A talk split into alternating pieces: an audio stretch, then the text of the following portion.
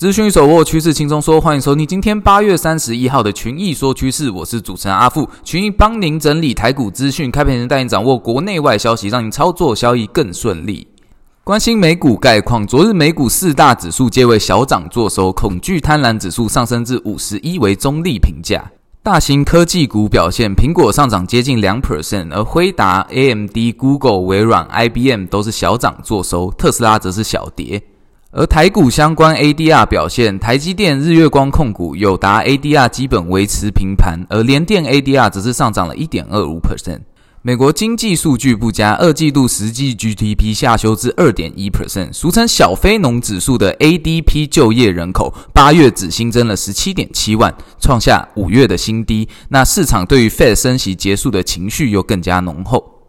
另一则新闻，美国将 A100、H100 等先进辉达 AI 晶片出口限制扩大到中国以外的地区，那包括一些中东国家，一定程度会保护美国在先进 AI 晶片的领先技术跟地位。再来关心台股概况，加权指数昨天在美股的激励之下，早盘开高，一路横盘整理，成交量些微放大，并收复八月二十五号的黑 K，中场上涨九十六点，收在一六七一九点。技术面上依然面临 M 头颈线跟季线的压力，下方则是有月线的支撑。那指数波动的空间并不大，若无明显放大的成交量，区间整理的机会高，建议投资人保守操作。